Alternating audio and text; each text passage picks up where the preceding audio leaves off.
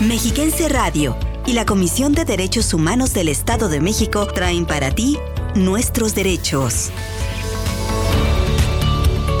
El espacio radiofónico dedicado a divulgar la cultura de la paz y el respeto a los derechos humanos. Nuestros derechos. Acompáñanos. Amigas y amigos, muy buenos días. Saludamos con mucho gusto a la audiencia que nos acompaña en esta emisión de Nuestros Derechos a través de las frecuencias de Mexiquense Radio, 1600 AM en el Valle de Toluca y 1080 en el Valle de México. Platicaremos del derecho a la ciudad y al medio ambiente sano con la maestra Ana María Cristina Dillac Montes de Oca, jefa del Departamento de Divulgación de la Comisión de Derechos Humanos del Estado de México. Compartiremos con ustedes algunas de las noticias más importantes de la semana en materia de derechos humanos en la entidad, en el país y en el mundo. Les presentaremos nuestro espacio dedicado a la ética en el servicio público. Y tendremos la sección Voces del Feminismo para acercarnos a la vida de Columba Rivera, la segunda mujer en México titulada como médica cirujana obstetra en el año 1900. Les invito a quedarse en sintonía de Mexiquense Radio para conocer y reflexionar sobre nuestros derechos. Comenzamos. CODEM informa. Estatal. La sistematización, el procesamiento de datos y la innovación tecnológica en el sistema jurisdiccional promueven mejores estándares de atención, convivencia y diálogo entre instituciones públicas y las personas. Por ello, la Comisión de Derechos Humanos del Estado de México se prepara para aplicarlas en la mejora de sus servicios. Así lo dijo la presidenta del organismo Mirna Araceli García Morón en las conferencias interactivas en la Semana de la Innovación sobre el Acceso a la Justicia organizadas por la Escuela de Ciencias Sociales y Gobierno del Instituto Tecnológico de Estudios Superiores de Monterrey y Fractal Abogados, en las que también participaron expertos de Canadá, Argentina y México. Nacional. Al participar en el 54 Congreso Nacional de la Federación de Organismos Públicos de Derechos Humanos, la presidenta de la CNDH Rosario Piedra Ibarra aseguró que en México la defensa de los derechos humanos implica un reto, porque venimos de una larga historia de violaciones e impunidad que toca resarcir y sobre todo incidir para su no repetición. Comentó que es imprescindible acabar con esas violaciones y solo hay dos caminos, generar conciencia en el pueblo para normalizar la cultura de los derechos humanos, es decir, que mexicanas y mexicanos los conozcan para ejercer y exigir su cumplimiento y sancionar severamente a las autoridades que los afecten. Internacional. El Consejo de Derechos Humanos de Naciones Unidas declaró que un medio ambiente limpio, saludable y sostenible es un derecho humano, por lo que exhortó a los estados a trabajar para implementarlo y estableció una nueva relatoría dedicada al impacto del cambio climático en estos. La alta comisionada Michelle Bachelet llamó a que dicha resolución sirva como trampolín para impulsar políticas económicas, sociales y ambientales transformadoras que protejan a las personas, a sus derechos y a la naturaleza. En nuestros derechos continuamos. Declaración Universal de los Derechos Humanos. Artículo 1. Todos nacemos libres e iguales. Todos los seres humanos nacen libres e iguales en dignidad y derechos, y dotados como están en razón y conciencia, deben comportarse fraternalmente los unos con los otros. Comisión de Derechos Humanos del Estado de México.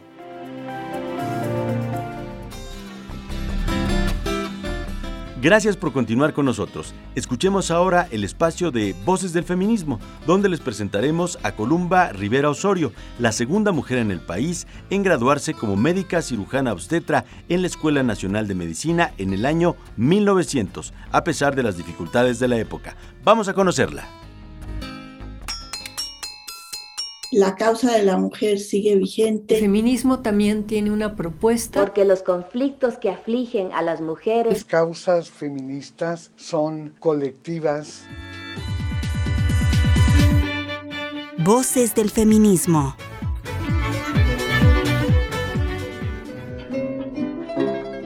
Su mirada apacible Serena su frente y risueño su semblante iluminado, como si ninguna tempestad hubiera pasado por su alma en el quirófano. Fragmento de un artículo de la revista Mujer Mexicana de 1904, referido a la doctora Columba Rivera.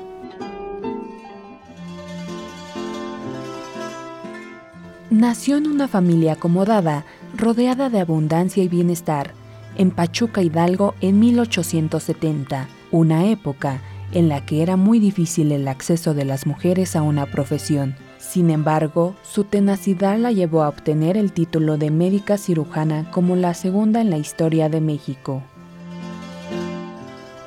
La inquietud de Columba Rivera no se limitó a la medicina, también incursionó en la literatura y el periodismo. Fundó al lado de otras feministas la revista Mujer Mexicana, una publicación científico-literaria que reunió a escritoras de avanzada. La Escuela Nacional de Medicina le abrió sus puertas y la hasta entonces maestra Columba vio coronados sus esfuerzos al titularse como médica cirujana obstetra en el año de 1900 a la edad de 30 años. Su sensibilidad ante las desigualdades sociales y de género la hizo consciente de la realidad y dio todo de sí por el bienestar de sus semejantes. Enseñó las materias en las que estaba especializada y atendió de forma gratuita a muchas personas necesitadas. Columba Rivera Osorio, en Voces del Feminismo.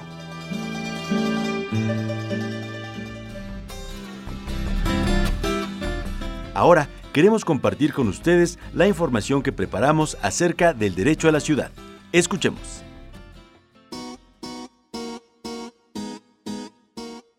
El derecho a la ciudad es el derecho de las personas a habitar, utilizar, ocupar, producir, transformar, gobernar y disfrutar ciudades, pueblos y asentamientos urbanos justos, inclusivos, seguros, sostenibles y democráticos, definidos como bienes comunes para una vida digna. El derecho a la ciudad da mayor acceso a ciudades libres de discriminación, inclusivas, igualitarias y con participación ciudadana. Como parte de los derechos fundamentales, debemos trabajar por una ciudad o asentamiento humano libre de discriminación por motivos de género, edad, estado de salud, ingresos, nacionalidad, origen étnico, condición migratoria u orientación política, religiosa o sexual. Que abarque las minorías y la diversidad étnica, racial, sexual y cultural. Que respete, proteja y promueva todas las costumbres, recuerdos, identidades, idiomas y expresiones artísticas y culturales no discriminatorias de todas las personas. Y que tome todas las medidas apropiadas para asegurar el pleno desarrollo de las mujeres y las niñas, garantizarles la igualdad en el ejercicio y la realización de los derechos humanos y una vida libre de violencia. El derecho a la ciudad implica responsabilidades en todos los ámbitos para gobierno y ciudadanos a fin de ejercer, reclamar, defender y promover la gobernanza equitativa y la función social de todos los asentamientos humanos dentro de un hábitat de derechos humanos. Para saber más de este tema, continúa con nosotros, aquí, en nuestros derechos. Las ciudades tienen la capacidad de proporcionar algo para todo el mundo, solo porque y solo cuando se crean para todo el mundo.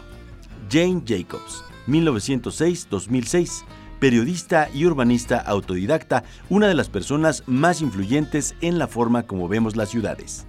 Con esta frase damos paso a nuestra charla de hoy acerca de la importancia del derecho a la ciudad y al medio ambiente sano. La entrevista.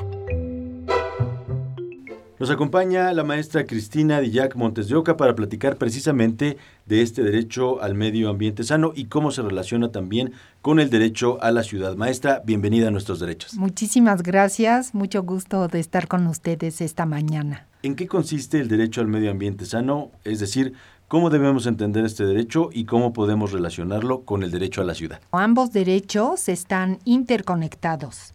Sobre todo, la ONU ha reconocido que todas las personas en todo el mundo tienen derecho a vivir en un ambiente seguro, limpio, saludable y sostenible, porque la salud y la calidad de todas las personas dependen precisamente del aire limpio, el agua potable, los alimentos producidos de forma segura y sana, un clima estable y sobre todo en una biodiversidad y ecosistemas saludables. ¿sí? Y en cuanto al derecho a la ciudad, pues todas las personas llevan a cabo su vida en los centros urbanos, la mayor parte de ellas, ¿sí? Entonces tienen el derecho de disfrutar de una vida urbana con todos los servicios y ventajas, pero en un ambiente sano, eh, saludable, que no perjudique su salud. Porque fíjense que los, las ciudades son centros de ideas, de comercio, de industria, economía, y eh, la mayoría de las personas para el año 2030 se calcula que un 60% de toda la población mundial va a vivir en las zonas urbanas, ¿sí? Y a pesar de que las ciudades ocupan solo el 3% de la superficie de la Tierra, pero representan del 60 al 80% del consumo de energía y el 75% de las emisiones de carbono. Y fíjense que con este motivo la ONU ha establecido dos días precisamente para concientizarnos de la importancia del derecho a la ciudad, ¿sí? El 4 de octubre, que fue el Día Mundial del Hábitat, y el lema de este año precisamente fue acelerar la acción urbana por un mundo libre de carbono.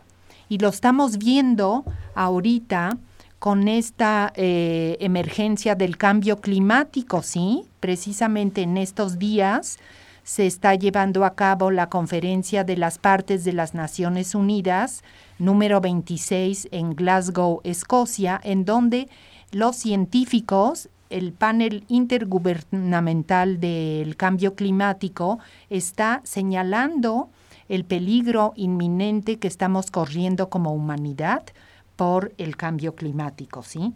Y otro día que también acaba de pasar, que fue el 31 de octubre, el Día Mundial de la Ciudad, y este año el lema fue adaptar las ciudades para la resiliencia climática, porque todos seguramente se han de haber dado cuenta de todas las catástrofes naturales que han sucedido en todo el mundo, tanto países en desarrollo como países desarrollados se han visto afectados. Cuando íbamos a esperar que en Nueva York iba a haber unas inundaciones, que es una, una megaciudad de primer mundo, ¿sí?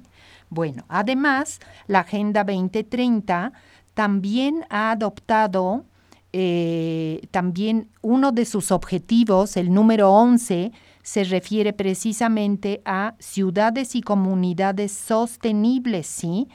Eh, cuyo objetivo es lograr que las ciudades y asentamientos humanos sean inclusivos, seguros, resilientes y sostenibles. Es muy importante que todos sepamos que tenemos el derecho a una ciudad habitable y a un medio ambiente sano.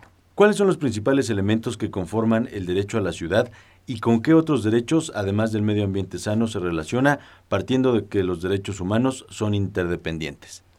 Pues bien, eh, los elementos que deben existir eh, para garantizar una ciudad y asentamientos humanos habitables son varios, ¿sí? Podemos mencionar eh, que una ciudad esté libre de discriminación para todas las personas, ¿sí? Por motivos de género, edad, estado de salud, nacionalidad, origen étnico, ¿sí? También es muy importante que eh, se considere la igualdad de género para que haya oportunidad para las mujeres y las niñas llevar a cabo sus actividades, ¿sí? Otro elemento muy importante es que eh, sea una ciudadanía inclusiva, que se consideren a todas las personas eh, y a todos los grupos en situación de vulnerabilidad. También que haya una mayor participación política, que todos tengan derecho al voto, a la manifestación y a construir las ciudades, ¿sí? Que cumpla sus funciones sociales, o sea, que todas las personas puedan acceder a una vivienda y a todos los servicios y eh, a las oportunidades que prestan las ciudades, ¿sí? También que cuente con espacios y servicios públicos de calidad y asequibles, ¿sí? Eh, también que se puedan llevar a cabo economías diversas e inclusivas y sobre todo que se proteja la biodiversidad, los hábitats naturales y los ecosistemas de su entorno. Ahora, el derecho a la ciudad se vincula con todos los demás derechos, ¿sí? con los derechos políticos y sociales y con los derechos económicos, sociales, culturales y ambientales. Todos los derechos son importantes, sí, pero eh, señalaremos algunos que son muy, muy importantes como el derecho a una vivienda que sea digna y asequible, decorosa y sobre todo ahorita en esta pandemia la ONU ha declarado que la vivienda representa algo de vida o muerte, sobre todo ahorita en esta pandemia. También el acceso al agua y al saneamiento, cómo se pueden llevar a cabo las medidas de higiene si las personas no tienen agua. Y el medio ambiente también es muy, muy importante. ¿Podría darnos algún ejemplo de afectación o violación al derecho a la ciudad y hasta dónde llega la legislación al respecto en el Estado de México?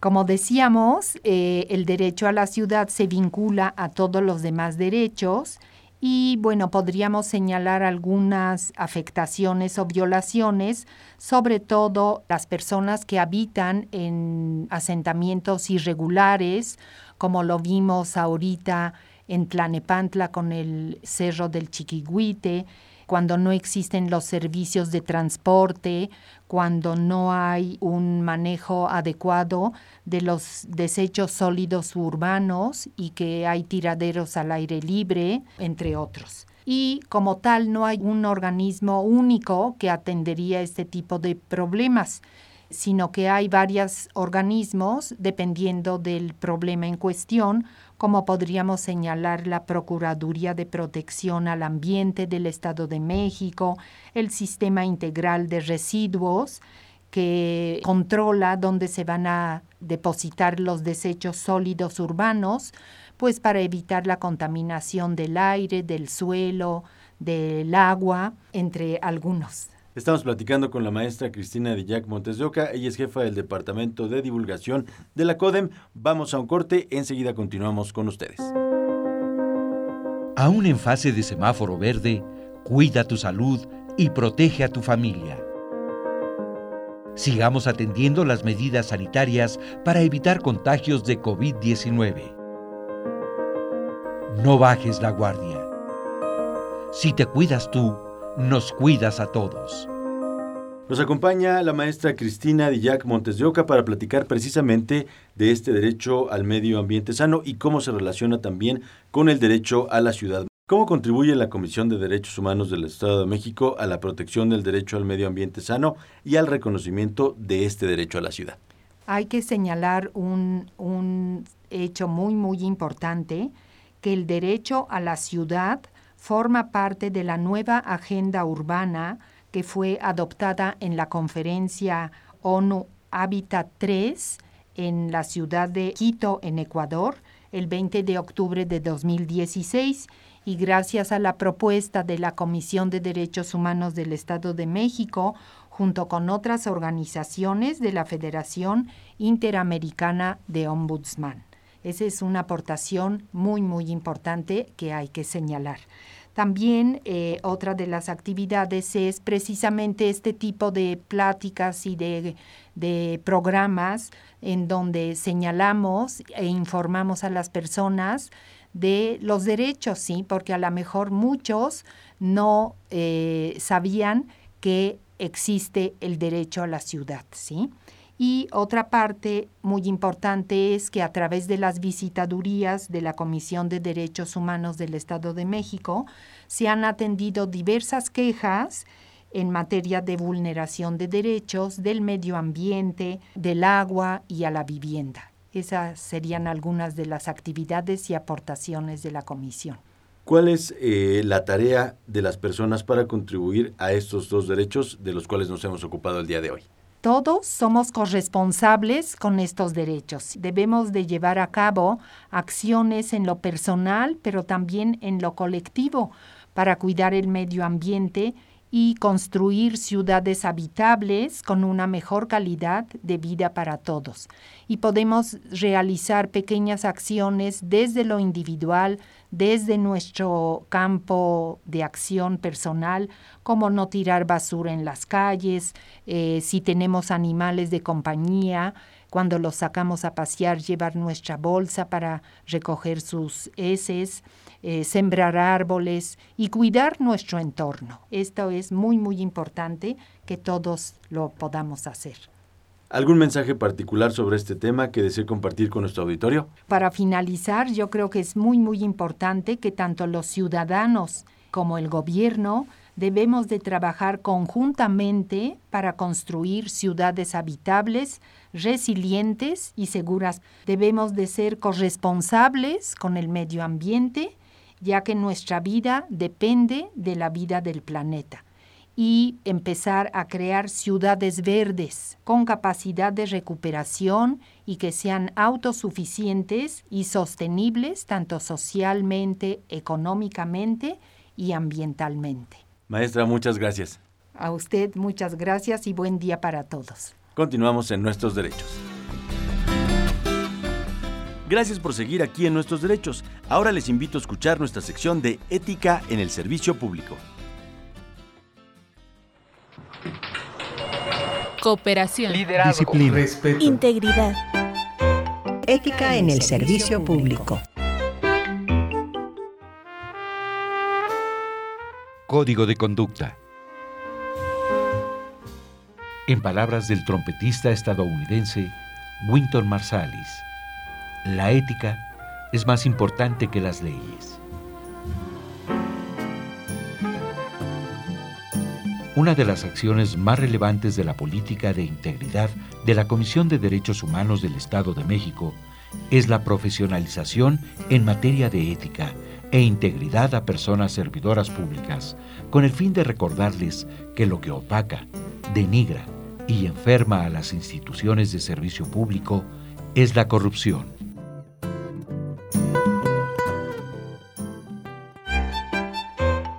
En el servicio público.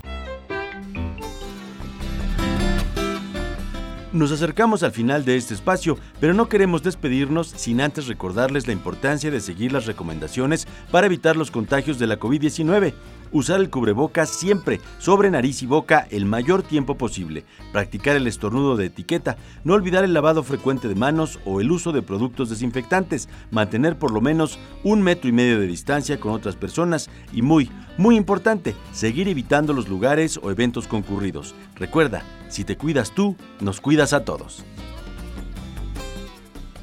Muchas gracias por el favor de su atención. Llegamos al final de esta emisión y les recordamos que tenemos una cita todos los martes a las 11 horas en Nuestros Derechos. Agradecemos las facilidades otorgadas para la realización de este programa a la maestra Mirna Araceli García Morón, presidenta de la Comisión de Derechos Humanos del Estado de México, y a nuestras compañeras y compañeros Raúl Cruz en la producción, Celeste Ramírez en la coordinación general, Elizabeth Zúñiga en los guiones, Rosalba Flores en las noticias y al personal de Mexiquense Radio en los controles. Soy Mauricio Hernández, que tengan un excelente día, nos escuchamos la próxima emisión.